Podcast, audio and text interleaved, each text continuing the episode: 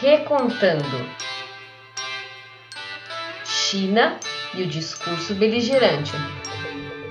Protestos em Hong Kong, uigures de Xinjiang e a liberdade de imprensa ou a falta dela são questões que vêm à tona com a crescente importância da China, o império do meio oriental.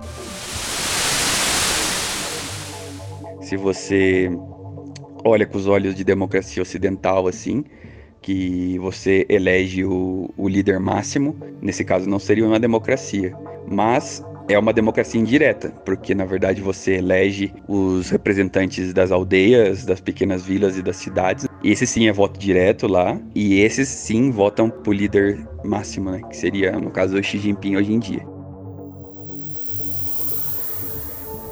Mais recentemente, a Austrália aderiu ao boicote diplomático promovido pelos Estados Unidos contra os Jogos Olímpicos de Inverno de Pequim 2022.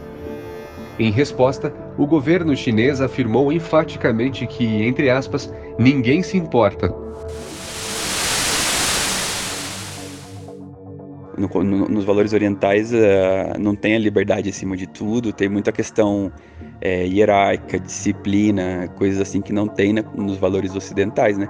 E é foda você julgar outra cultura com os valores que você, que você adquiriu aqui no ocidente. São matérias que, do ponto de vista informativo, factual, podem ser boas, mas para levar um leitor a, uma, a, a elaborar uma verdade sobre aquilo, são péssimas, né?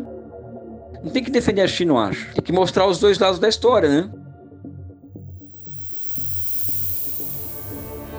O último ano foi marcado por manobras e testes militares por parte tanto da Marinha Chinesa quanto das forças navais ocidentais no Mar da China. Essa semana aí teve um exemplo, tipo a China inaugurou em Laos, né, que é um país está ali eh, no sul da China, uma ferrovia de um trem bala e acusaram assim a China de estar tá, tipo meio comprando os caras e tal. Laos foi o país que mais recebeu bomba na história da humanidade, cara, dos americanos. Falam que jogaram mais bomba lá do que em toda a Segunda Guerra Mundial em Laos. E daí o outro país veio construir uma ferrovia.